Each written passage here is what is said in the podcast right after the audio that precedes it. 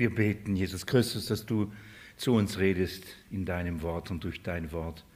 Das ist ein tiefes Geheimnis und trotzdem ist es ähm, etwas, was wir kennen und lieben. Denn wenn wir dein Wort aufschlagen und es lesen und du durch deinen Geist zu uns sprichst, Herr, mit einer Stimme, die vielleicht die anderen Menschen, die das nicht kennen, nicht hören und nicht verstehen können, aber wir verstehen es, wir hören, wir nehmen dein Reden wahr in und, in, in und durch dein Wort.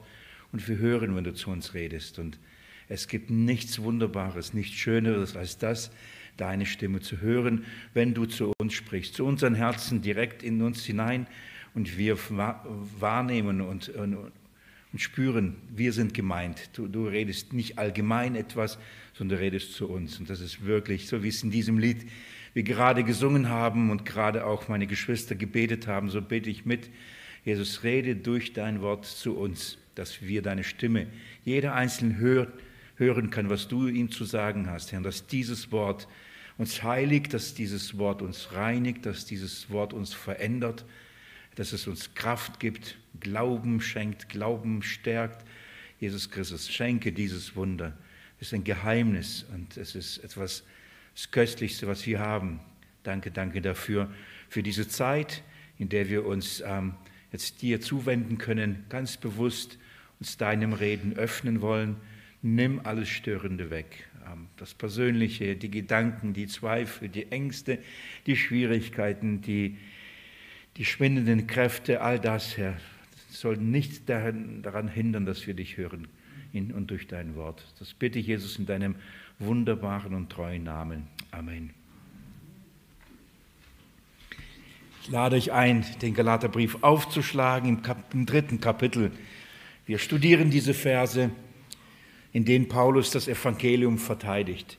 Liebe Geschwister, bevor wir wieder den Abschnitt lesen oder die, die, zumindest die Verse 10 bis 14 nochmal uns in Erinnerung rufen, die wir gerade durcharbeiten, möchte ich vorweg äh, etwas sagen. Mir geht es nicht nur darum bei der Bibelstunde, bei dem Auslegung des Galaterbriefs, dass ich euch einfach nur sage, das steht drin. Also durchzugehen und die Kapitel zu erklären, die Verse zu erklären, die Sätze, die Worte zu erklären, sondern das ist auch meine Aufgabe ähm, als, ähm, als Lehrer am Wort, dass, dass man das erklärt. Aber es geht mehr, es geht nicht einfach nur um dieses Wissen, okay, was bedeutet das, was steht da, sondern es geht darum, eben den Glauben zu erklären. Es geht darum zu sagen, was ist der Wille Gottes. Es geht darum, dass wir verstehen, warum das da steht. Nicht einfach nur, was da steht, und wir, äh, sondern warum steht das da. Das ist das Anliegen. Wir wollen den, den rettenden Glauben fest bewahren. Wir wollen in dem rettenden Glauben ähm, tiefer in diese, diese Wahrheit hineinkommen und wirklich da die ganze Fülle kennenlernen dieses herrliches, herrlichen Evangeliums. Und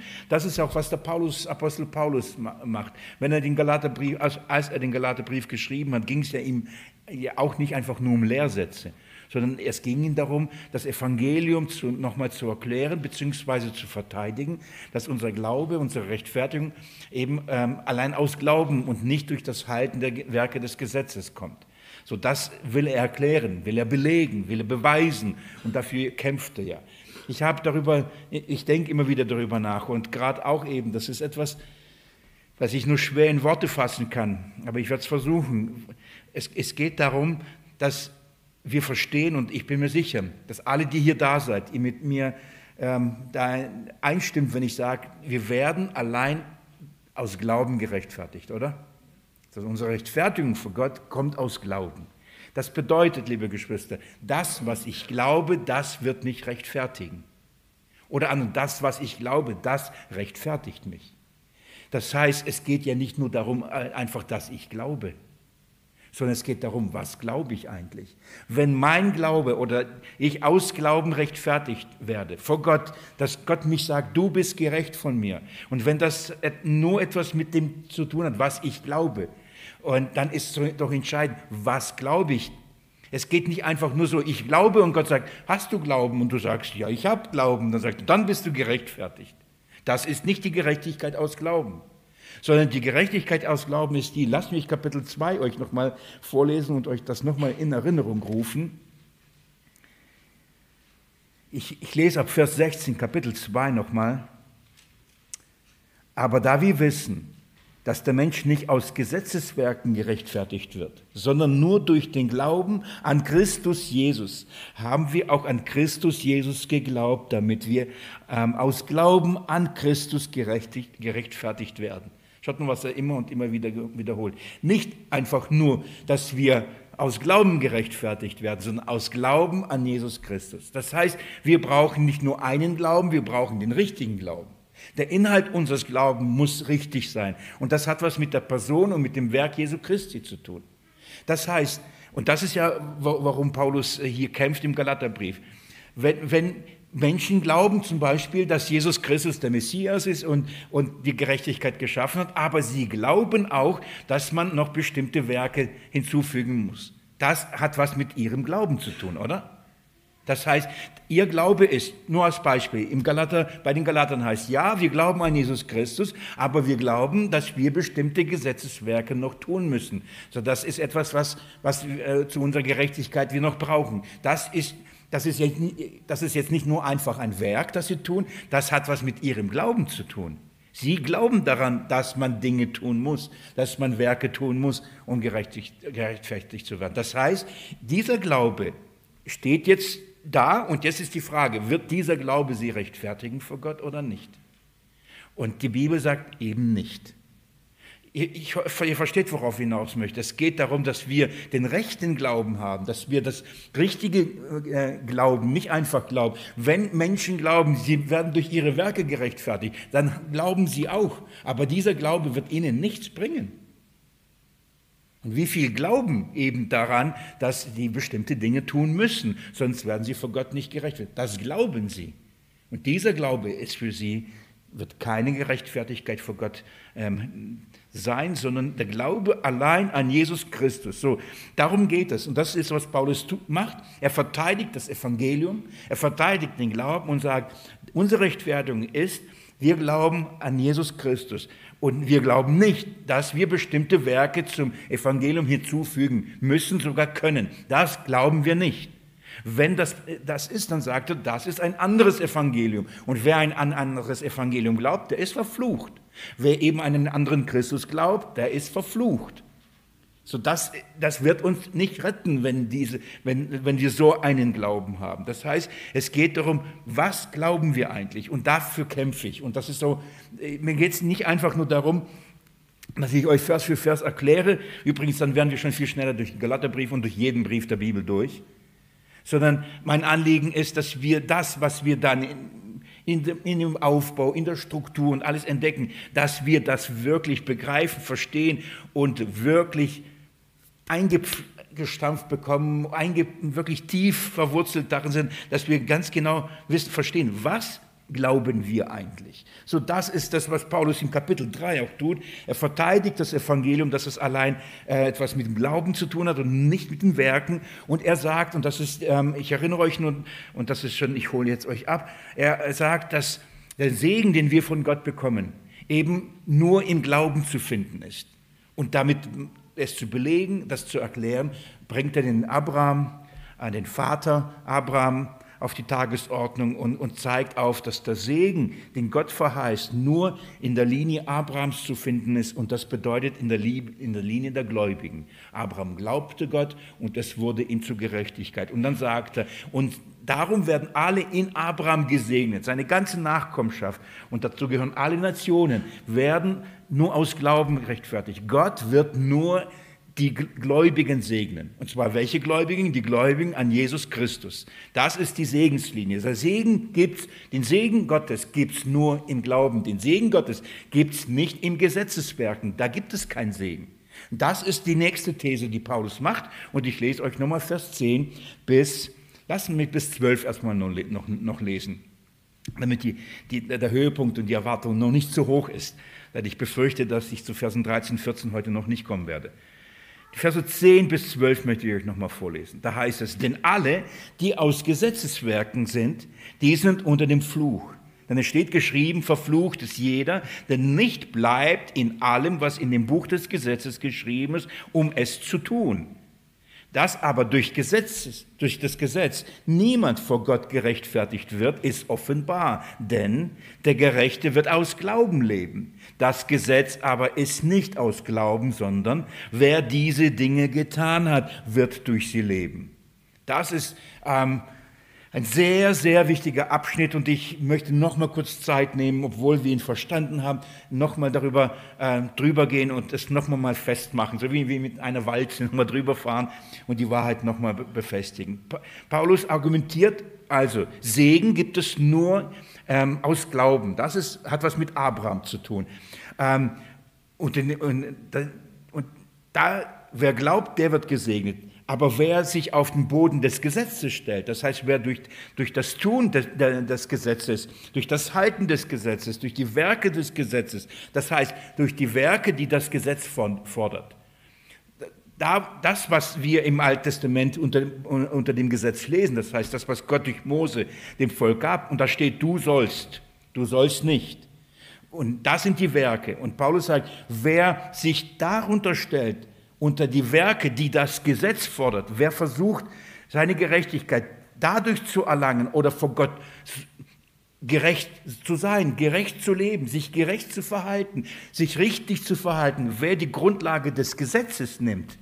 Und ich, ich will es so formulieren, wer, wer sagt, okay, was, wie soll ich heute leben? Was soll ich tun, was soll ich nicht tun? Wie, was soll ich lassen? Wie soll ich mit Menschen reden? Wie soll ich Menschen begegnen? Was ist gut, was ist schlecht? Wer sagt, okay, woher weiß ich das? Und dann geht er ins Gesetz und schaut, was steht im Gesetz. Wie soll ich den Menschen begegnen? Und dann wird er lesen, du sollst den Nächsten lieben, nur als Beispiel. Du sollst nicht lügen, du sollst nicht stehlen, du sollst nicht Ehe brechen. Und wenn er das liest und sagt, okay, das will ich jetzt tun, weil ich will ja vor Gott gerecht leben. Nicht ungerecht. Ich will ja kein Gottloser sein, sondern ein Gerechter sein. Und Paulus sagt, wer, wer das macht, wer sich das als Maßstab nimmt, er stellt sich unter den Fluch. Er ist verflucht. Da wird er keinen Segen bekommen. Er wird nicht in diesem Werk und in diesem Bestreben, wird er nicht gesegnet werden. Und da stellt sich natürlich die Frage, wie kann das sein, oder? Er will doch den Willen Gottes tun, weil Gott offenbart doch seinen, seinen Willen im Gesetz und durchs Gesetz. Gott sagt doch, was richtig und was, was falsch ist, was böse und was gut ist. Warum stellt er sich dann unter den Fluch? Und Paulus zeigt auf und sagt, Vers 10, denn alle, und er sagt jetzt alle, alle, er schließt jetzt alle mit ein, alle wen, die aus Gesetzeswerken sind, sind unter dem Fluch. Sind alle, keiner ausgenommen. Also derjenige, der sich unter das Gesetz stellt, jeder einzelne von ihnen ist unter dem Fluch. Es gibt nicht diejenigen, die unter dem Gesetz sind und die sind im Segen, und es gibt solche, die unter dem Gesetz sind und die sind im, unter dem Fluch. Es gibt nicht solche, die unter dem Gesetz sind und ähm, alles richtig machen, und dann gibt es welche, die, die fehlen aber. Jeder, der sich drunter stellt, steht unter dem Fluch. Warum? Und er zitiert und sagt, die sind unter dem Fluch. Warum? Denn es steht geschrieben, verflucht ist jeder, der nicht bleibt in allem, was in dem Buch des Gesetzes geschrieben steht. Das heißt nicht nur in den zehn Geboten minus ein Sabbat. In dem Buch des Gesetzes verflucht ist jeder, jeder Einzelne, keine Außen. Alle, jeder Einzelne. Warum? Weil die, die, die, der Segen oder weil die Aufgabe ist, in allem zu bleiben, nicht nur in etwas. Nicht nur sich etwas rauszunehmen sagen, das finde ich gut, danach will ich streben, das will ich halten. Die Schrift sagt, wenn du dir das nimmst, das Gesetz nimmst, dann kannst du dir nicht aussuchen, was dir passt und nicht passt. Du kannst nicht sagen, das gilt mir, das gilt mir nicht. Der Fluch besteht darin, weil du darin verpflichtet bist, unter diesem Gesetz, unter diesem Bund, alles zu halten. Völlig, vollkommen alles. Verflucht ist der, der, der nicht bleibt in allem. Also merkt ihr, alle, alles. Und das ist nämlich der Fluch, weil, und das ist jetzt nichts Neues, wer kann denn alles halten? Wenn es jemand möglich wäre, dann hätte Christus nicht in diese Welt kommen müssen. Und das ist der Punkt. Niemand kann alles halten. Niemand. Aber jeder ist verpflichtet, alles zu halten, wenn er sich unter diesen Maßstab stellt. Wenn er glaubt, meine Gerechtigkeit kommt, ich will so leben, dass es Gott verherrlicht und ich nehme das Gesetz mir als Maßstab, wenn jemand das sagt und das tut und glaubt, das ist nämlich Glaube übrigens. Ich glaube, wenn ich das tue, werde ich vor Gott gerecht oder werde ich Gott verherrlichen. Dann sagt die Schrift, er sich, stellt sich unter den Fluch, weil er eben das nicht ähm, halten kann. Ich habe letztes Mal euch mit hineingenommen, denn das, was ich gerade gelesen habe, das ist ein Zitat von Apostel Paulus aus dem fünften Buch Mose. Ihr erinnert euch, ich sprach mit euch über diese beiden Berge. Ähm, darf ich euch nur ganz kurz mit, mit in diesen Abschnitt bitten hineinnehmen? Das fünfte Buch Mose, Kapitel 27, möchte ich euch bitten, mit mir noch mal kurz aufzuschlagen.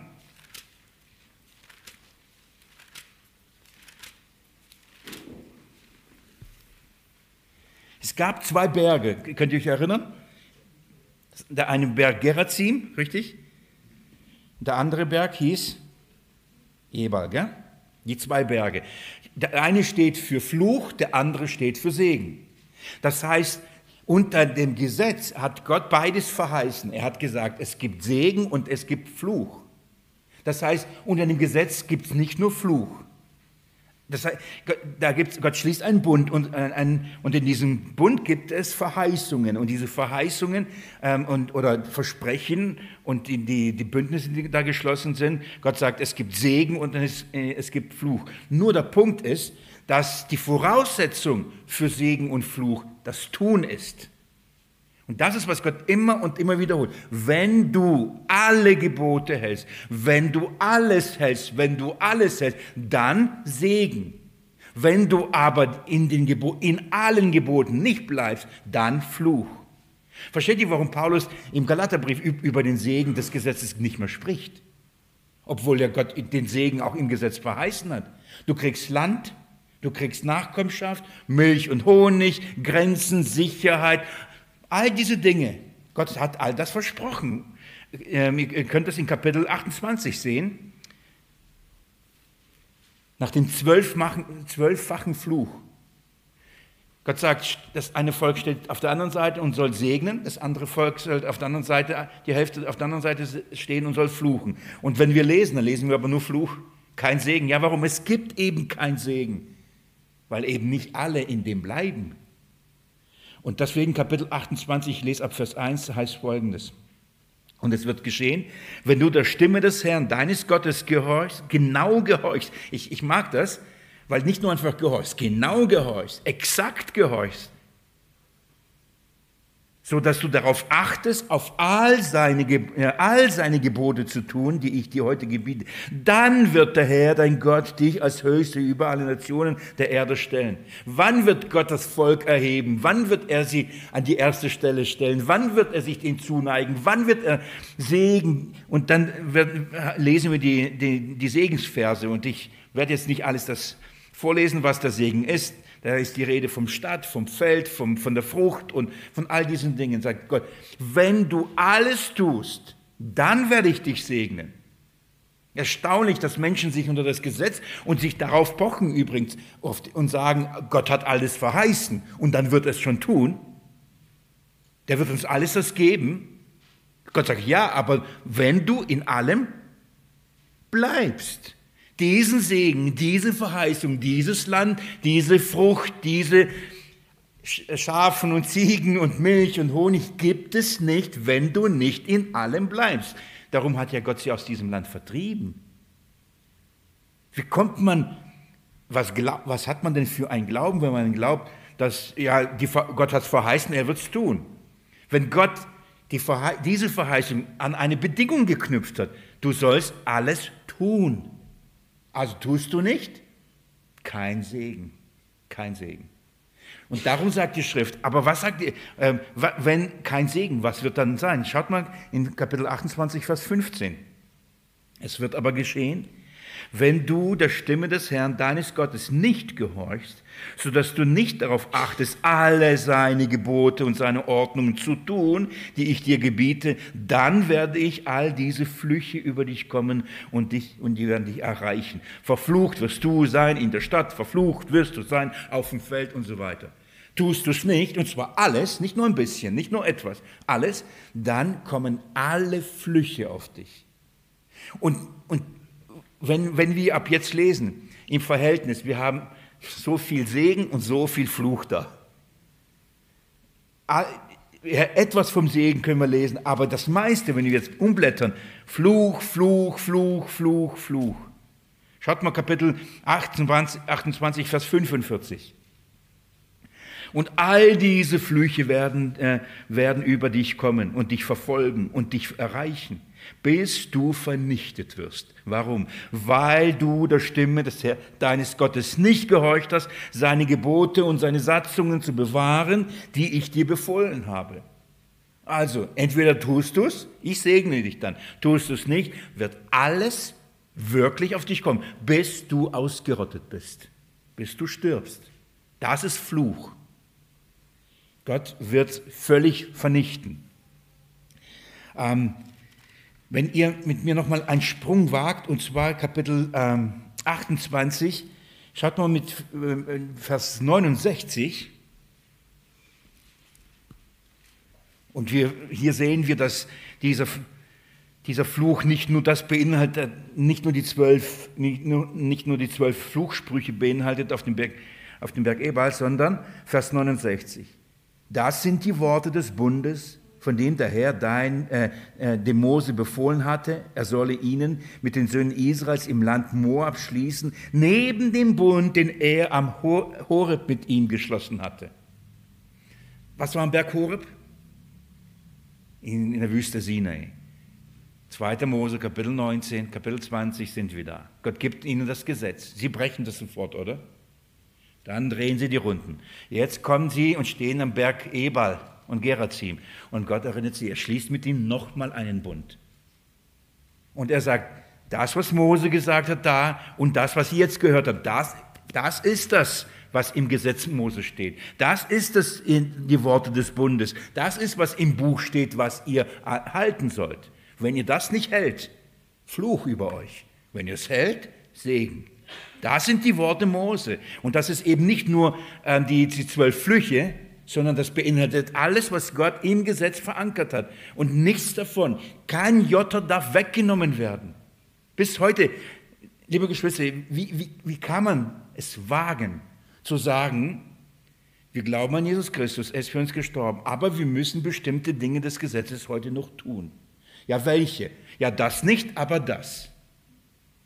Wie anmaßend ist es, Gott zu sagen, Gott, das Gebot nehme ich und das Gebot nehme ich nicht. Das ist gefährlich. Nein, das ist tödlich. Absolut tödlich. Da stellt man sich unter den Fluch. Es geht, die Bibel geht sogar so weit und Gott geht sogar so weit, dass er diesen ersten Bund als ein Bund des Fluches bezeichnet. Schaut mal am Kapitel 29, ich lese Vers 8 so bewahrt denn die Worte dieses Bundes und tut sie, damit ihr Erfolg habt in allem, was ihr tut. Interessante Formulierung, gell? Tut es, damit ihr Erfolg habt in dem, was ihr tut. Und zwar, die, die bewahrt die Worte dieses Bundes. Und dann Vers 11. Damit du in den Bund des Herrn, deines Gottes, eintrittst und in seine Fluchbestimmungen. Das heißt, jeder, der sich, in, in, sich unter diesen Bund stellt oder in diesen Bund eintritt, diesen Bund für sich in Anspruch nimmt, dann sagt die Schrift, stellst du dich unter was? Unter die Fluchbestimmungen. Das ist der Grund, warum Paulus sagt, alle, die äh, aus Gesetzeswerken gerechtfertigt wollen, das heißt, die denken, sie müssen sie tun, sie stellen sich in einen Bund, und zwar Fluchbestimmungen. Würden die Menschen oder die Christen das wirklich begreifen, die das fordern? Entweder die meisten von den anderen, von sich selbst dann eher weniger. Jeder, der fordert und behauptet, dass, dass wir als Kinder Gottes, als Kinder, als, als Christen, das heißt in Christus Seiende, dass wir noch an das, an das Gesetz gebunden sind und es halten wollen, die bringen uns unter den Fluch. Und zwar unter Fluchbestimmungen. Versteht ihr, warum Paulus so sehr kämpft und sagt, das sei ferne, er ist verflucht. Er will deutlich machen, seid ihr euch bewusst, was das Gesetz ist? Was ist die Funktion des Gesetzes? Was ist das für ein Bund überhaupt? Es ist ein Bund des Fluches. Weil ihn, durch, diesen, äh, durch diesen Bund ist nur eins hervorgebracht worden, nämlich was? Fluch. Und zwar über den Menschen. Und das bedeutet Tod. Geht mit mir im gleichen Kapitel nochmal 29 und schaut mit mir Vers 20 nochmal an. Und der Herr wird mit ihnen aus allen Stämmen Israels zum Unheil aussondern, nach all den Flüchen des Bundes, der in diesem Buch, äh, der in diesem Buch des Gesetzes geschrieben ist. Und die künftige Generation und eure Kinder und so weiter. Worauf ich hinaus möchte, was ich euch zeigen möchte, wenn, wenn uns der, der, der, der erste der, oder, oder der alte Bund, das Gesetz Moses vorgestellt wird, und wir haben darin Segen, ja, Gott spricht da von Segen, aber vom Verhältnis und das, die, ähm, das, was aber dieser Bund hervorbringen wird, wird nicht Segen, wird Fluch hervorbringen. Und darum nennt die Schrift ihn auch ein, ein, ein Bund des Fluches oder ähm, ähm, Paulus gebraucht das und sagt ein Dienst des Todes. Darf ich euch das kurz zeigen? Ähm, jetzt in, in, ins Neue Testament, 2. Korintherbrief, Kapitel 3. Ihr Kundigen, ich habe schon an den Lippen gelesen, ich, ja, ihr wisst, wohin ich hin möchte, und trotzdem will ich kurz mit euch dahin und das euch vorlesen. 2. Korintherbrief, Kapitel 3 von, von, diesem Hintergrund und mit diesem Kontext, mit diesem Verständnis, was das Gesetz ist, spricht Paulus zu den, schreibt Paulus zu den Korinthern, übrigens in einer sehr schwierigen Situation. Sie haben ihn erstmal verworfen, angegriffen und er kämpft für das Evangelium und dann tut sich was in Korinth und er ist bereit, zu ihnen zu kommen, schreibt diesen Brief als Vorbereitung. Und dann schreibt er Kapitel 3 ab Vers 1 und ich lese bewusst die Verse ähm, ähm, ab Vers 1, Kapitel 3, ab Vers 1 als Kontext euch mit. Er sagt, fangen wir an, uns äh, selbst zu empfehlen oder brauchen wir etwa wie gewisse Leute Empfehlungsbriefe an euch oder Empfehlungsbriefe von euch? Paulus ist jetzt in der Situation, nachdem er dieser Gemeinde gedient hat, sie durch ihn zum Glauben gekommen sind. Und jetzt ähm, äh, kamen falsche Lehrer, haben ein falsches Evangelium gebracht, haben ihn an ihn ähm, angegriffen, so dass die Korinther sich sogar von ihm abgewandt haben. Und jetzt sagt Paulus, soll ich mich euch wieder irgendwie empfehlen? Oder braucht ihr irgendwelche Bewerbungsunterlagen? Oder braucht irgendjemand, der sagt, hey, das ist wirklich Evangelium? Oder das ist, der Paulus meint es wirklich nicht böse, er will nicht euer Geld und so. Sollen wir euch, braucht ihr wirklich von anderen Leuten, dass sie von uns jetzt was Gutes zu euch sagen? Leute, also das ist, warum sagt er das? Schaut mal Vers 2. Unser Brief seid ihr. Ihr, ihr braucht Empfehlung schreiben, dann guckt euch an. Schaut doch, was in eurem Leben passiert ist. Erinnert euch, was passierte, als ihr das Evangelium gehört habt. Erinnert euch, was passierte, als wir kamen, als ich kam und euch das Evangelium darlegte. Was hat Gott mit euch gemacht? Das ist mein Zeugnis, sagt er. Das ist mein Brief. Ihr seid meine Briefe. Unser Brief seid ihr, eingeschrieben in unsere Herzen, erkannt und gelesen vor allen Menschen. Von euch ist offenbar geworden, dass ihr ein Brief Christi seid, ausgefertigt uns im Dienst geschrieben, nicht mit Tinte, sondern mit, mit dem Geist des lebendigen Gottes, nicht auf steinernde Tafeln, sondern auf die Tafeln des fleischenden Herzens sind. Er sagt, das seid ihr Korinther, ihr seid unser Beweis. Und alle haben gesehen, was das Evangelium und unser Dienst an euch, was das gemacht hat. Gott hat sich dazugestellt und hat ihn und durch diesen Dienst euch ein neues Herz gegeben und hat etwas auf euer Herz geschrieben, auf Fleischenden, das heißt lebendige Herzen, nicht auf Steine. Und wenn er davon redet, nicht auf, auf Steine, äh, auf Tafeln, dann wissen wir, was er damit meint, oder? Das ist Gesetz. Und das ist Gnade, Glaube. Und Paulus sagt, das war nicht der Boden, das ist ein anderer Boden. Und in diesem Gedankengang schreibt er jetzt Vers 4, und das ist wunderbar und herrlich zugleich. Solches Vertrauen aber haben wir durch Christus zu Gott. Nicht, dass wir von uns aus tüchtig wären, etwas zu erdenken, als nur als aus uns selbst, sondern unsere Tüchtigkeit ist von Gott also diesen Dienst, den wir ausgeübt haben und der Dienst, der euch ein neues Leben, ein neues Herz gebracht hat, das haben wir nicht selbst gemacht. Wir haben uns auch nicht etwas ausgedacht, diese Tüchtigkeit, die Fähigkeit, etwas zu tun, sagt er, kam nicht aus uns. Woher kam sie? Sie kam aus Gott. Das ist wichtig. Warum? Vers 6 der uns auch tüchtig gemacht hat zu Dienern des neuen Bundes, nicht des Buchstabens, sondern des Geistes. Denn der Buchstabe tötet, der Geist macht lebendig. Wenn, okay, das ist so, so viel Herrlichkeit, darf ich nicht so schnell. Jetzt schaut man nochmal, sagt, Tüchtigkeit, unsere Tüchtigkeit, das hat nichts mit uns zu tun. Gott hat uns tüchtig gemacht. Und zwar zu Dienern von was? Zu, welch, zu welchen Dienern macht uns Gott tüchtig? Zu Dienern des neuen Bundes. Und zwar nicht des, äh, nicht des Buchstabens. Was ist der neue Bund und was ist der Dienst des Buchstaben? Offensichtlich ist das, oder? Dienst des Buchstaben ist das Gesetz. Aber Dienst der neue Bund ist Christus, der in den neuen Bund geschlossen hat, allein aus Glauben, oder? Das heißt, es gibt zwei Dienste, zwei Bündnisse, zwei Arten zu dienen. Das, der eine Dienst ist aus dem Gesetz. Und Paulus sagt, so haben wir bei euch nicht gedient. Wir haben es nicht getan, weil wir müssen. Und aus unserer eigenen Kraft. Nein, die Tüchtigkeit kam von Gott. Warum? Weil wir unter einem neuen Bund dienen. Da kommt Tüchtigkeit, da kommen gute Werke, dann, da kommt es. Aber nicht als Diener des Buchstabens. Wir sind keine Diener des Gesetzes. Liebe Geschwister, lasst uns ganz kurz nochmal darüber nachdenken. Und ich möchte euch einen Irrtum äh, aufzeigen und euch an einen Irrtum erinnern. Der kursiert überall. Und zwar die Überzeugung, dass ähm, das Gesetz ist ja von Gottes heilig, gerecht und gut und wir, der Mensch konnte es nicht halten. Dann starb der Mensch und dann hat Gott seinen Geist gegeben, dann ist er wieder lebendig geworden, um was zu tun? Durch diesen Geist das Gesetz Gottes zu halten. Das, ist, das wird gelehrt, Tag ein, Tag aus von vielen, vielen Kanzeln.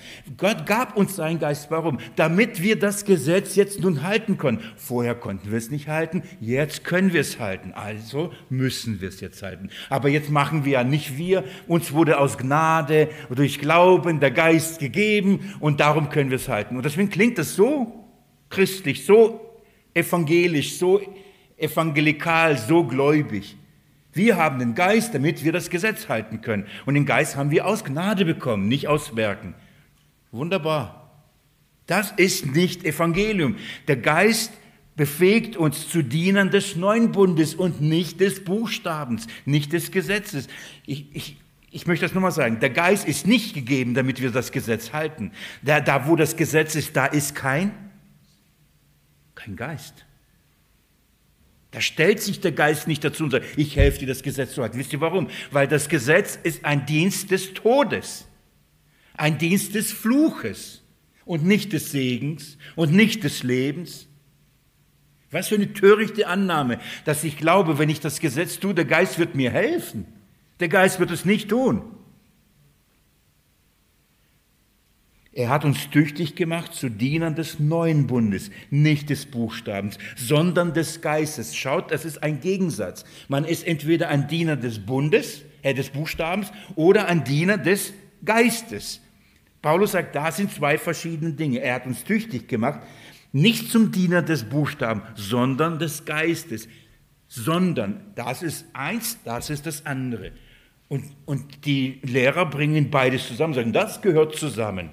Und Paulus sagt, nein, gefährlich, falsches Evangelium. Kein Evangelium, ein anderes Evangelium. Warum? Vers 7. Am Ende heißt dann, der Geist macht lebendig übrigens, gell? denn der Buchstabe tötet. Das ist der Dienst, das ist die Funktion. Nochmal, bitte versteht mich nicht falsch. Das Gesetz ist von Gott, es ist heilig, es ist gerecht und gut. Es ist von Gott. Aber Gott hat dieses Gesetz nicht gegeben, um Leben zu geben. Er hat nicht, das Gesetz nicht gegeben, um zu segnen. Er hat das Gesetz gegeben, um den Menschen unter den Fluch zu stellen, um ihn zu töten. Das ist die Funktion des Gesetzes.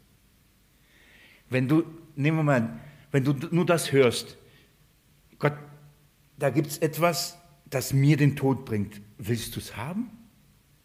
Willst du es suchen? Willst du dich freiwillig drunter stellen? Vers 7. Wenn aber schon der Dienst des Todes, schaut mal, wie Paulus das Gesetz, wie er das beschreibt. Es ist der Dienst des Todes. Dienst des Todes mit Buchstaben in Steine eingegraben. Jetzt merken wir, das ist dasselbe. In Steine an, erinnert euch an, die, an, an, an, an Ebal, wo sie die Steine äh, aufstellen mussten, wo sie mit, mit, mit Gips bestreichen und dann all die Worte des Gesetzes auf Steine schreiben. Paulus sagt, das ist es, der Dienst ist ein Dienst des Todes, das ist Fluch, das ist Berg Ebal, das ist ein Fluchberg. Verflucht ist jeder, der unter dem Gesetz steht, auf dieser Seite steht, weil es bringt den Tod. Es bringt einfach den Tod. Und er sagt, und das finde ich gut, wichtig, wenn aber schon der Dienst des Todes mit Buchstabensteine eingegraben in Herrlichkeit geschah, es, es ist ja von Gott, es war herrlich, nämlich wie herrlich war, Paulus beschreibt, was da herrlich war, so dass die Söhne Israels nicht fest in das Angesicht Moses schauen konnten, wegen der Herrlichkeit seines Angesichts. Als Mose das, den Dienst des Todes empfing, strahlte sein Gesicht, weil es von Gott gegeben war. Aber das war ein Dienst des Todes. Und jetzt sagt Paulus, was glaubt ihr, wie viel mehr wird das Angesicht strahlen, und zwar unseres Herrn und dann unseres, wenn wir nicht in den Dienst des Todes hineinschauen, sondern in den Dienst des Lebens, der Herrlichkeit hineinschauen. Das sagt er folgendes. Mose schauen konnten wegen der Herrlichkeit seines Angesichts, die doch verging. Wie wird nicht vielmehr der Dienst des Geistes in Herrlichkeit bestehen? Der Dienst des Geistes. Denn wenn der Dienst der Verdammnis Herrlichkeit ist, so ist der Dienst der Gerechtigkeit noch viel, an, noch viel reicher an Herrlichkeit. Also der Buchstabe, das Gesetz auf Stein geschrieben, nicht aufs Herz geschrieben. Da sind zwei verschiedene Dinge. Dieser Dienst ist ein Dienst des Todes. Dieser Dienst ist ein Dienst der Verdammnis. Dieser Dienst ist ein Dienst des Fluches. Aber auf der anderen Seite ist ein Dienst des Geistes und das ist ein Dienst des Lebens und das ist ein Dienst zwar Dienst der Gerechtigkeit. So nennt Paulus ihn. Da gibt es die Gerechtigkeit. Unter diesem Dienst wird die Gerechtigkeit Gottes aufgerichtet. Nicht da. Da gibt es nur Fluch. Da gibt es keine Gerechtigkeit. Hier gibt es die Gerechtigkeit. Aus diesem Grund sagt er, ist euch bewusst, und sagt, wenn alle, die aus Gesetzeswerken sind, die sind unter dem Fluch. Wie kommt es, dass Christen immer noch äh, unter das Gesetz wollen? Mir scheint es, die wissen gar nicht, was dieses Gesetz ist was die Funktion des Gesetzes ist und dass Himmel und Erde nicht äh, vergehen, äh, nicht ver werden nicht, nein, oh Mann, jetzt kann ich es nicht zitieren. Kein Jota von diesem Gesetz wird aufgelöst und Himmel und Erde werden vergehen, so rum, ja. Aber nicht ein Jota aus dem Gesetz, das ist, das steht. Das kann man nicht wegnehmen, das kann man nicht, man kann sich das nicht rausnehmen, man kann dann nicht ja, heute halte ich, morgen nicht. Das Gesetz hat nichts mit Glauben zu tun, das Gesetz hat nichts mit Barmherzigkeit zu tun, das Gesetz hat nichts mit Gnade zu tun, das Gesetz ist ein, hat mit Fluch zu tun. Geht mit mir zurück? Nein, noch nicht. Noch nicht zurück, noch etwas weiter. Schaut mal.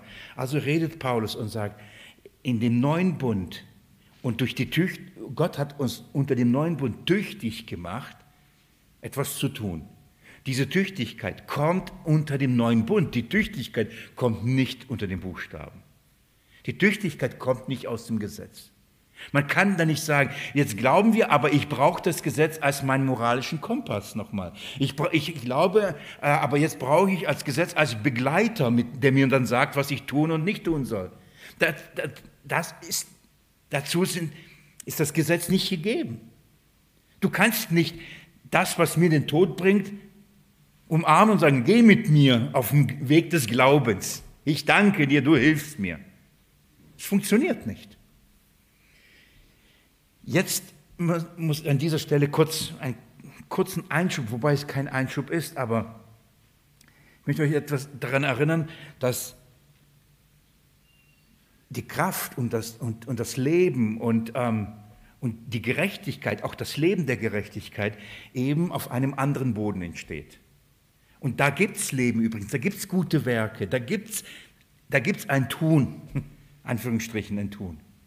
Ich möchte euch äh, bitten, mit mir Epheserbrief aufzuschlagen, auch eine sehr bekannte Stelle. Wenn wir davon reden, und sagen, wir, wir stehen nicht mehr auf dem Boden des Gesetzes, weil das ist Fluch ist, da wollen wir nicht hin, sondern wir stehen auf dem Boden des Glaubens, wir sind ausglauben, dann bedeutet das nicht, dass in unserem Leben kein, dass, dass wir passiv werden und dass wir dann nichts mehr tun oder im Gegenteil, es geschieht etwas Wunderbares. Epheserbrief Kapitel 2, ich lese euch ab Vers, ab Vers 8. Hört man, da heißt es, denn aus Gnade seid ihr gerettet, durch Glauben und das nicht aus euch. Kennt ihr, gell? Offensichtlich. Das ist ähm, offensichtlich. Denn aus Gnade seid ihr gerettet. Durch Glauben, ähm, dann heißt es, und das nicht aus euch. Gottes Gabe ist es und jetzt nicht aus Werken. Das, um das nochmal klarzustellen, es ist Gnade, es ist Glaube. Das ist nicht, das seid ihr nicht. Das ist Gott. Das ist nicht Werke. Ihr seid, wir sind durch Glauben und nicht aus Werken. Und warum? Damit sich niemand rühme. Das kennen wir gut, okay? Und jetzt geht mit mir weiter. Was bedeutet das? Sagen wir vielen Dank, voll schön, nicht aus Glauben und dann, jetzt können wir leben und sündigen und nein, wir sind ab jetzt unter einem neuen Bund und unter diesem Bund werden wir tüchtig gemacht. Dieser Bund macht uns züchtig uns tüchtig und äh, dass wir eine Gerechtigkeit haben, nicht nur eine zugerechnete, sondern eine gelebte Gerechtigkeit. Warum? Lest mit mir jetzt Vers, Vers 10. Äh, Denn wir sind sein Gebilde in Christus Jesus, geschaffen zu guten Werken. Schaut mal, nicht, wir sind nicht geschaffen durch gute Werke. Wir sind rechtfertigt durch Glauben, nicht durch Werke aber geschaffen zu guten Werken, nicht durch gute Werke. Gott hat uns rechtfertigt, gerettet. Das hat nichts mit uns zu tun. Das hat aus Glauben, ähm, durch Glauben, durch Jesus Christus, aus Gnade, nicht aus Bergen. Aber diese Rettung beinhaltet, dass wir eine neue Schöpfung geworden sind. Wir, wir, wir sind auf ein, wurden auf einen neuen Boden gestellt. Und dieser Boden beinhaltet, dass Gott uns geschaffen hat in Christus Jesus zu guten Werken. Er hat es ermöglicht, dass wir jetzt gute Werke tun. Nicht Gesetzeswerke. Deswegen schreibt Paulus in seinem Brief und redet immer von guten Werken, weil er das abgrenzen muss. Wir wurden nicht geschaffen, um Gesetzeswerke zu tun. Dazu wurden wir nicht geschaffen. Wir wurden geschaffen, um gute Werke zu tun. Was sind die guten Werke? Jetzt könnte man sagen, du sollst nicht töten, du sollst nicht Ehe brechen. Lies doch Mose, da steht doch drin. Nein, das ist Werke des Gesetzes. Wir wurden aber geschaffen zu guten Werken. Was sind diese Werke? Jetzt, ich lese noch einmal. Denn wir sind sein Gebilde in Christus Jesus geschaffen zu guten Werken, die Gott vorher bereitet hat, damit wir in ihnen wandeln sollen. Gott hat also Werke vorbereitet, in denen wir wandeln sollen, oder? Welche Werke? Jetzt könnte man sagen, ah, Gott wusste schon von vornherein, was ich Gutes tun soll. Er hat schon meinen Weg vorbereitet. Er weiß genau, was ich heute und morgen und übermorgen, ob ich Missionar werden soll oder ob ich meinen Mann oder meine Frau was Gutes sagen soll. Gott hat all diese guten Werke schon vorbereitet. Nein, das darum geht es nicht. Das ist nicht, das, er hat meinen jeden Tag von mir festgeschrieben und ich muss jetzt schauen, dass ich das Gute tue. Dann rutsche ich wieder in genau das Gleiche, nämlich Gesetzeswerke. Was sagt das? Gott hat nämlich diese Werke wann vorbereitet? vorher. Was heißt das? Wann vorher? Wir lesen nochmal. Denn wir sind sein Gebilde geschaffen in Christus Jesus. Gott hat in Christus Jesus uns befähigt, ein Leben zu leben, nämlich in guten Werken. Und dieses hat er wann geschaffen? Vorher, bevor es passiert. Das ist der Ratschluss Gottes, uns zu befähigen, in Christus Jesus gute Werke zu tun. Es geht nicht um einzelne Werke, die wir tun sollen. Es geht, dass Gott gesagt hat, ich habe vorher beschlossen, dass mein Volk gute Werke tun wird. Wie? In Christus Jesus. Oder andersrum, durch ihn. Ich werde sie tüchtig machen zu diesem neuen Bund. Ich werde sie tüchtig machen, dass sie in diesen Dingen wandeln. Wann werde ich das tun? Er beschloss das vorher. Warum vorher? Weil nachher kam das Gesetz. Es ist Gottes Gedanke von Anfang an. Wir sollen in der Lage sein, Gutes zu tun. Dazu hat er uns geschaffen in Christus Jesus. Diesen Plan hat er gefasst. Wann? Vorher. Bei deiner und meiner Erwählung. Das heißt, die Gott erwählt, die seine Kinder sind, die er beruft, die er rechtfertigt, die er heiligt, zu welchem Ziel? Damit wir in guten Werken wandeln. Das ist sein Ziel. Darf ich euch das an einer anderen Stelle zeigen? Titusbrief. Auch ein herrlicher Abschnitt. Titusbrief, Kapitel 2.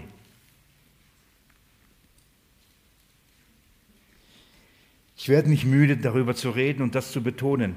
Was ist unser moralischer Kompass? Was ist unsere treibende Kraft, gerecht vor Gott zu leben? Was ist unsere Kraft, nicht zu sündigen? nicht das Gesetz, denn das Gesetz wird uns nicht davon abhalten. Im Gegenteil, es wird uns nur verurteilen und töten. Was ist unsere treibende Kraft und woher kommt unsere Tüchtigkeit, so zu leben, wie es Gott wohlgefällig ist?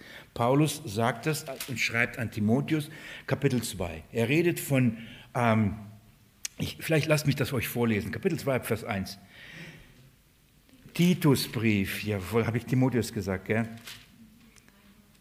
Habe ich irgendwas gesagt? Ja, richtig. Titusbrief, Kapitel 2, oder? Wunderbar. Huh. Trotzdem Kapitel 1. hey, nein, Vers 1. Titusbrief, Kapitel 2, Vers 1, rechts unten. Du aber rede, was der gesunden Lehre geziemt. Titus, bitte, Lehre. Und zwar was die gesunde Lehre. Es gibt nämlich ungesunde gibt viel ungesunde Lehre. Timotheus rede gesunde Lehre. Was ist gesunde Lehre? Er spricht erstmal die, die Männer an und sagt, dass die, Männer, äh, dass die alten Männer nüchtern sein sollen, ehrbar, besonnen, gesund im Glauben. Ein schöner Ausdruck, muss ich mir merken. Gesund im Glauben. Manche sind ungesund. Kränkeln im Glauben. Sie sollen gesund im Glauben sein. Vital. In Liebe. Im Ausharren. Ebenso auch die alten Frauen in ihrer Haltung, dem Heiligen angemessen, nicht verleumderisch, nicht Sklaven von viel Wein, Lehrerin des Guten, damit sie die jungen Frauen unterweisen, ihre, ihre Männer zu lieben, ihre Kinder zu lieben, besonnen, keusch mit häuslichen Arbeiten beschäftigt, gütig zu sein, den eigenen Männern sich unterordnen. Warum? Damit das Wort Gottes nicht verlästert werde. Ihr Männer, Titus, junger Kerle, muss alten Männern sagen, Leute, seid gesund im Glauben. Lebt so, dass das Wort Gottes nicht verlästert wird. Ihr Frauen, junger Mann, muss den Frauen sagen, bitte lebt so, redet so, handelt so, damit das Wort des Evangeliums nicht verlästert wird durch euer Verhalten. Nicht sagt, ihr müsst mit Gesetzen. So. Lebt so dementsprechend des, dem Evangelium. Warum? Vers 6. Ebenso ermahne die jungen Männer, besonnen zu sein, indem du in allem dich selbst als ein Vorbild guter Werke darstellst. Titus, leb so, dass die jungen Männer an die ein Vorbild haben. Was bedeutet, ein Kind Gottes zu sein und eben geschaffen zu guten Werken? Sei ihnen ein Vorbild, leb ihnen das vor. Die Alten ermahnen, aber den Jungen leb's vor. Du sollst ein Vorbild sein. Ich lese weiter. Inwieweit? In der Lehre beweise Unverdorbenheit, würdigen Ernst, gesunde, unanfechtbare Rede, damit der von der Gegenpartei beschämt wird, weil er nichts Schlechtes über dich zu sagen hat. Die Sklaven ermahne ich, äh, ihren eigenen Herren sich in allem zu unterordnen, sich wohlgefällig zu machen, nicht zu widersprechen, nicht zu unterschlagen, sondern allen, äh, allen gute Treue zu erweisen, damit sie die Lehre unseren Retters Gottes in allem zieren. Warum? Warum sollen sie sich so verhalten? Hier geht es um ethische, moralische äh, Kompasse. Wie verhalte ich mich gegenüber meinen Arbeitgebern? Wie verhalte ich gegenüber Menschen? Wie verhalte ich mich da? Das, das sind konkrete Dinge. Und warum sollen das du? Damit wir die Lehre unseren Retter Gottes mit allem zieren. Damit wir das schön und schmücken und sagen, boah, was für eine Schönheit. Und nicht so, das ist Evangelium. Sei in diesen Dingen Vorbild. Und jetzt, darauf will ich hinaus, das ist unser Kontext, Vers 11. Jetzt schaut man denn, wie kommt man dazu? Wie kann ein alter Mann, eine alte Frau, ein junger Mann, eine junge Frau das so leben? Woher die Kraft? Woher die Motivation? Jetzt schaut mal woher. Vers 11.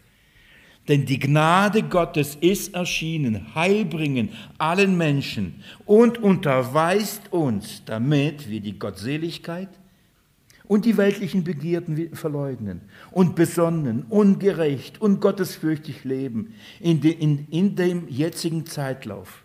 Okay? Was unterweist uns? Was bringt uns so zu leben, nämlich äh, Gott, äh, äh, nach der Gottseligkeit, den weltlichen Begierden verleugnen? Was bringt uns dazu, besonnen zu sein, gerecht zu sein, gottesfürchtig zu leben? Was? Das Gesetz? Die Gnade. Denn die Gnade Gottes ist erschienen, heilbringend, rettend. Warum? Damit wir so leben. Das ist, was uns verändert. Das ist, was uns erzieht. Das ist, was uns ausrichtet. Die Gnade. Und nur die vermag uns Menschen zu verändern und das Bild Christi zu verwandeln. Das Gesetz vermag es nicht. Ich lese Vers 13. Indem wir die glückselige Hoffnung und Erscheinung unseres Herrn, unseres Herrn, großen Gottes und Retters Jesus Christus erwarten. Also, die Gnade bringt, äh, löst, bringt äh, zwei Dinge hervor. Ein Leben in guten Werken in dieser Welt und eine Erwartung des kommenden unseren Herrn. Warum? Weil, wenn, weil wir dann mit dieser Welt abschließen, weil wir in dieser Welt dann nichts mehr finden, weil, die, weil diese Gnade uns von dieser Welt löst. Wir, wir warten auf den Herrn. Wir warten nicht auf Wohlstand, wir warten nicht auf ein besseres Klima, wir warten nicht auf all diese Dinge, auf Erfolg und wir warten auf seine Wiederkunft. Das bewirkt die Gnade in den Menschen. Und jetzt Vers 14, ist noch nicht vorbei. Der hat sich selbst, nämlich Christus, für uns ge äh, gegeben, damit er uns loskaufe von aller Gott äh, äh, Gesetzlosigkeit und sich selbst ein Eigentumsvolk reinigte, das eifrig sei in guten Werken. Wisst ihr, was das Erlösungswerk hervorbringt oder hervorgebracht hat? Paulus sagt, es hat uns losgekauft, nämlich aus dieser Welt, von der Sünde, vom Teufel. Er hat uns freigekauft. Warum? um, damit wir sein Volk sind, um gereinigt zu werden als Eigentums, um eifrig zu sein für gute Werke. Wir wurden gerettet aus Gnade. Für was? Zu guten Werken. Mit Worten des Johannes zu sagen, wer sagt, er glaubt an die Gnade und, und ist, äh, ist gerettet durch Jesus Christus, aber in seinem Leben keine Heiligung zu guten Werken ist, der lügt. Das ist, was wir verstehen müssen, dass dieser Glaube nicht kein, keine Passivität ist. Dieser Glaube ist nicht Tatenlosigkeit. Dieser Glaube ist nicht, jetzt kann ich machen, was ich will. Dieser, Taten ist, äh, dieser Glaube ist nicht, Sünde macht, ist, ist kein Problem. Jesus ist ja für mich gestorben, ich kann weiterhin tun. Nein, der rettende Glaube der, der Glaube, die Gnade, wenn die den Menschen erreicht, sie verändert ihn. Und sie heiligt ihn und erzieht ihn und macht ihn tüchtig, macht ihn eifrig zu guten Werken. Wenn aber das nicht da ist, dann ist es nur ein Bekenntnis. Und das mache ich jetzt noch, weil ich das einem lieben Bruder versprochen habe. Er sagt, Willi, erklär nochmal Jakobusbrief im Kontext von dem, was du hier die ganze Zeit sagst. Also einer zu Hause, irgendwo in der Ferne.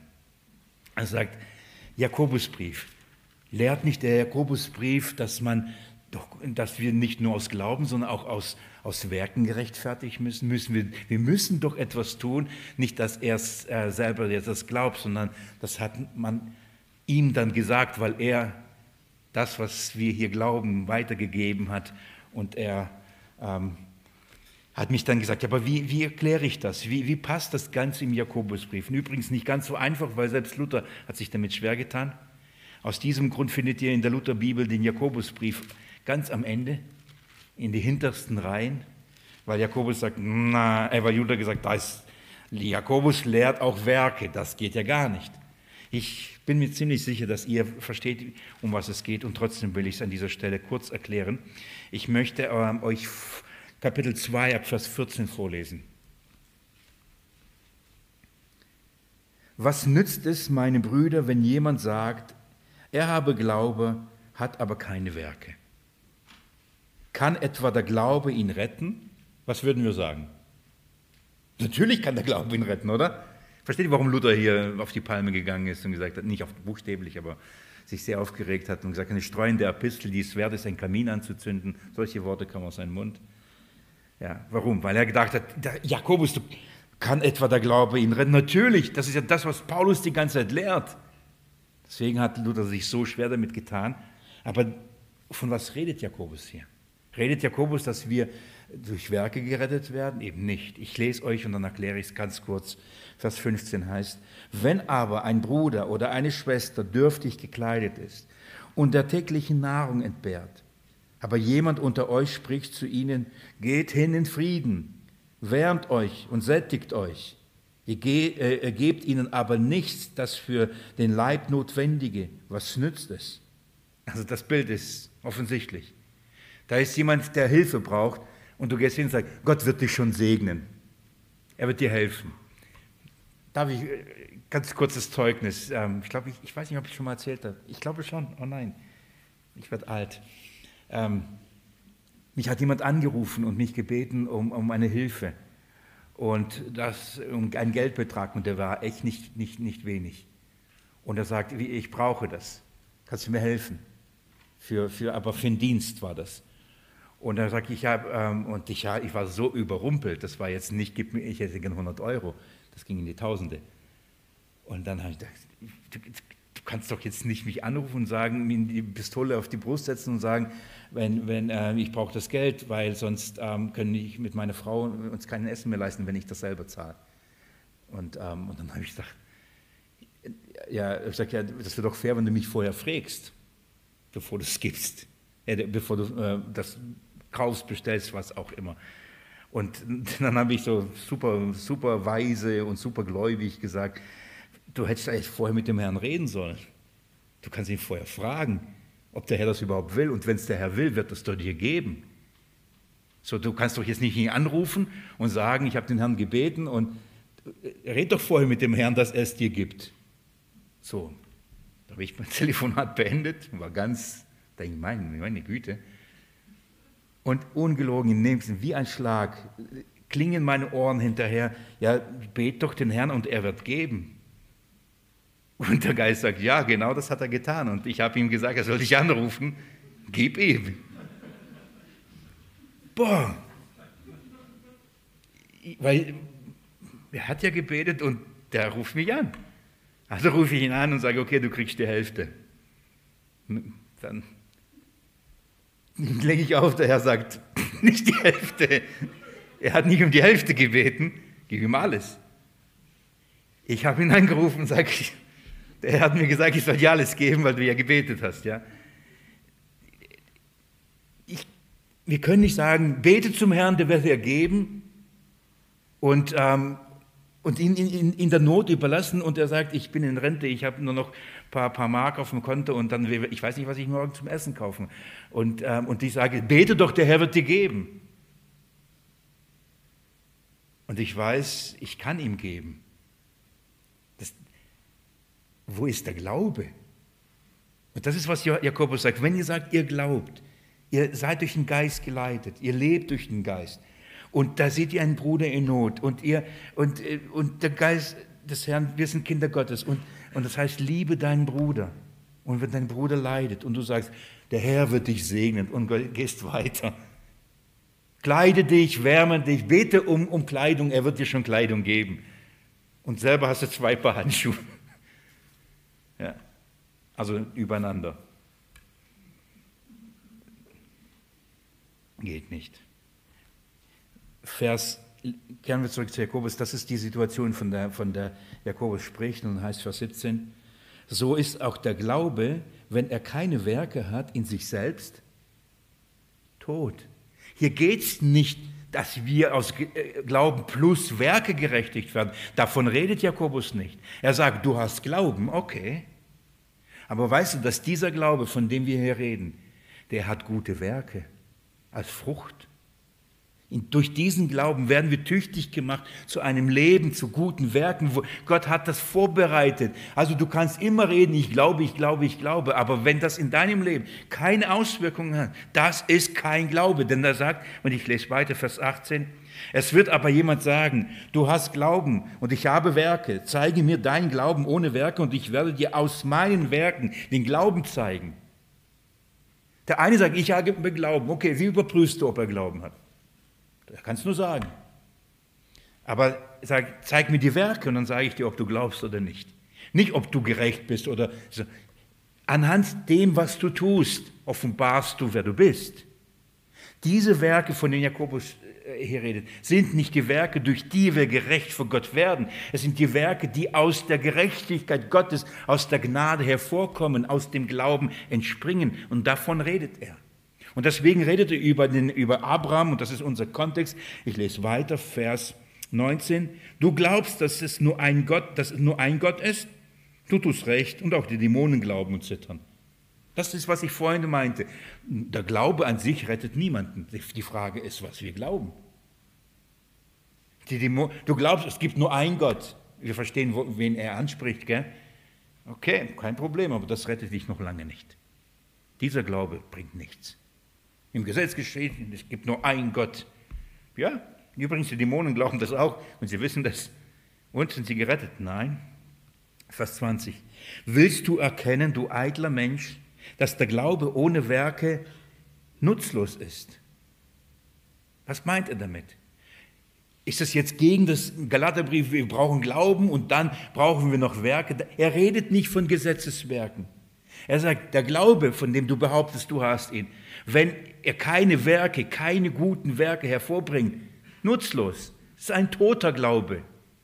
Es ist einfach ein Lippenbekenntnis. Mehr ist es nicht. Denn der Glaube, denn die gerechtigt, denn die Gnade ist heilsbringend den erschienen, damit sie tüchtig werden in guten Werken. Es verändert Menschen. Es bringt sie dazu, wenn sie Not sehen, auf einmal nicht mehr egoistisch zu sein, so wie ich, und zu sagen, na gut, ich gebe von meinem Überfluss. Und meine Kinder werden noch genug Essen haben das ganze Jahr. Wir werden nicht verhungern. Die Gnade Gottes bewirkt es, der Geist in mir bewirkt es. Der Wille sagt, nein, das ist mein. Aber der Geist sagt, Willi, nein, gib. Der Geist, nicht das Gesetz. Oh, ich gehe verloren, wenn ich ihn nicht gebe. Nein, der Geist in mir. Getrieben durch den Heiligen Geist. Lasst mich noch zu Ende lesen, Vers 21. Ist nicht Abraham, unser Vater, aus Werken gerechtfertigt worden? Oh, Paulus, äh, Luther die nächste Seite rausgerissen und ins Feuer geschmissen. Jetzt achtet mal, das ist jetzt wichtig, schaut mal, was er macht, was Jakobus sagt. Und er sagt, ist nicht Abraham, unser Vater, aus Werken gerechtfertigt worden, da er Isaak, sein Sohn, auf den Opferaltar legte? So siehst du, dass der Glaube mit seinen Werken zusammenwirkte und der Glaube aus den Werken vollendet wurde. Von was redet Jakobus hier? Von was für einem Ereignis? Von der Opferung Isaaks. Von was für einem Moment redet er nicht? Als Gott ihm die Verheißung gab und, Gott, und Abraham glaubte Gott und das wurde ihm zu gerechtig gerechnet. Darüber redet Jakobus nicht. Jakobus redet von dem Glauben, den Abraham hatte, der sich aber wie zeigte? In der Opferung Isaaks. Und er sagt, woher können wir erkennen, dass der Glaube Abrahams wirklich echt war? Schaut mal, was er getan hat. Sein Werk, nämlich die Opferung Israel, hat den Glauben vollendet. Was meine ich damit? bewiesen, bestätigt, bekräftigt, dass es echt ist. Er hat nicht nur geschwätzt, ich, ich, ich vertraue dir. Solange der Tag lang ist, Gott sagt, ich gebe dir Isaac Nachkommenschaft, ja, vielen Dank. Wenn es drauf ankommt, wenn es sogar Gott sagt, gib mir Isaac. Und dann sagt er glaubte Gott, er wird doch nicht lügen, er wird doch, er, wir wissen, dass äh, zum Beispiel Abraham glaubte, Gott kann ihm aus dem, aus seiner gleichen, aus dem Tod ihn wieder zurückgeben. Hebräerbrief, Kapitel 11. Ähm, Römerbrief Kapitel 4 sagt er, dass Abraham glaubte Gott, dass er Tote lebendig machen kann. Das ist, darauf spricht Jakobus an. Wenn der Glaube, von dem wir reden, dass Gott Tote lebendig macht, Auferstehungsleben, Christus, wenn dieser Glaube echt ist, der wird in unserem Leben Frucht haben. Er wird es haben. Aber eben in den Prüfungen, eben in den Situationen wird sich zeigen, was wir wirklich glauben. Und darum, davon redet Jakobus. Er sagt nicht, wir müssen Glaube plus Werke. Davon redet er nicht. Ich, ich spring, nein, ich lese weiter. Ich lese weiter, Vers 23. Äh, Und die Schrift wurde erfüllt, das ist so schön, welche sagt, Abraham aber glaubte Gott und es wurde ihm zur Gerechtigkeit gerechnet. Das ist jetzt ein anderes. Da wurde die Schrift erfüllt, nämlich kam zur Erfüllung, dass das, was Gott ihm gab, den Glauben, dass das am Ende seines Lebens wirklich echt war. Und dann kommt das, und das ist vielleicht die Anknüpfung für unsere ähm, Sonntagspredigt gewesen, schaut man, dann heißt das, wurde erfüllt, ähm, zur Gerechtigkeit gerechnet und er wurde Freund Gottes genannt. Ja, das ist eine weitere Stelle, wo Abraham als Freund. Was ist ein Freund Gottes, der Gottes Willen kennt? Er weiß, wer er ist. Und das zeigt sich im Tun. Er weiß, mein Gott hat mir Isaac aus dem Tod gegeben, nämlich da waren wir beide Leiber schon erstorben und er wird mir aus diesem Tod wieder zurückgehen. Ich kenne meinen Gott. Ich weiß, was er kann. Das ist ein Freund, er kennt seinen Gott. Er hat eine, eine, eine, aus dieser Beziehung heraus, das ist die, die Ebene des Glaubens Abrahams, darum ist er ja unser Vater Abraham. Das ist dieser Glaube, von dem die, die Schrift redet. Ich lasse mich Vers 26 nochmal als Abschluss lesen. Denn wie der Leib ohne Geist tot ist, so ist auch der Glaube ohne Werke tot. Man kann mit dem Tod, kann man auch übersetzen, kraftlos. Wie der Geist ohne Leib kraftlos ist. Der Geist kann nichts tun, wenn er braucht den Leib. Er kann keinen Kontakt aufnehmen, er kann nichts greifen, er kann es nicht bewegen. Er braucht einen Leib. So ist der Glaube ohne Werke kraftlos. Versteht ihr den Unterschied? Da, darum geht es hier. Hier geht es nicht, dass wir durch Werke vor Gott gerechtfertigt werden, dass wir das Gesetz halten müssen, sondern aber dieser Glaube, von dem wir reden, von dem Apostel Paulus redet, ist ein Glaube, der äh, unter den neuen Bund, und dieser Bund macht uns tüchtig. Es, es verändert uns. Die Gnade verändert uns, der Geist verändert unser Denken, er verändert unsere Motivation, er verändert unsere Sicht, er verändert unsere Haltung zu Dingen der Welt, was wir lieben, was wir nicht mehr lieben, was wir für richtig halten, nicht für richtig halten. Der Maßstab meines Verhaltens ist der Geist in mir und nicht das Gesetz. Fast fertig. Nächste Bibelstunde muss ich noch einmal in diesen Abschnitt und dann gucken wir uns nochmal Vers 11 und 12 an. Wir haben Vers 10 durchgekauert, jetzt nochmal Vers 10, 11 und 12 und dann sind wir bei dem herrlichen Abschnitt, wo Paulus nicht mehr es aushält, uns es herausplatzt und sagt, Christus hat uns losgekauft von dem Fluch des Gesetzes. Ohne große Einleitung, das ist jetzt so wie, es, es, es explodiert für ihn äh, förmlich. Christus hat uns losgekauft. Davor aber, lasst mich äh, noch ein, zwei Dinge in diesem Zusammenhang euch aufzeigen und dann ähm, werden wir dann diesen, diesen Abschnitt abschließen und vorwärts, uns vorwärts arbeiten Galaterbrief. Ich möchte beten.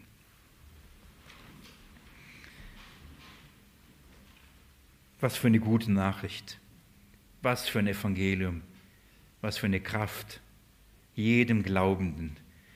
Jesus Christus, richte unseren Glauben auf dich, auf den neuen Bund, auf die Verheißung und somit auf den Segen und auf das Leben in diesem neuen Bund. Denn da gibt es nur Segen, kein Fluch. Da gibt es Leben, kein Tod. Herr, bewahre uns, dass wir uns ausstrecken nach dem Alten, dass wir zurückkehren wollen, zurück und uns unter das Alte wieder stellen, Dinge wieder aufrichten, denen wir doch mit dir und für die wir gestorben sind, befreit worden sind von dem Fluch, befreit worden sind von den Anforderungen. Herr Jesus Christus, lass doch diese gute Nachricht in unseren Herzen fest werden und nicht nur in unseren, auch in allen denen, die da noch keine Klarheit haben, die da noch damit ringen, die denken, dass es notwendig ist, weil sie Furcht vor dir haben und weil sie Angst haben, der Gerechtigkeit nicht zu entsprechen. Schenke ihnen diesen Glauben, dass sie wirklich glauben, dass deine Gnade genügt. Genügt nicht nur für die Ewigkeit, genügt für dieses Leben auch. Es ist unsere Kraft. Es ist unsere Kraft. Ich bete das, Jesus, in deinem Namen und befehle uns dir und deiner Gnade an. Amen.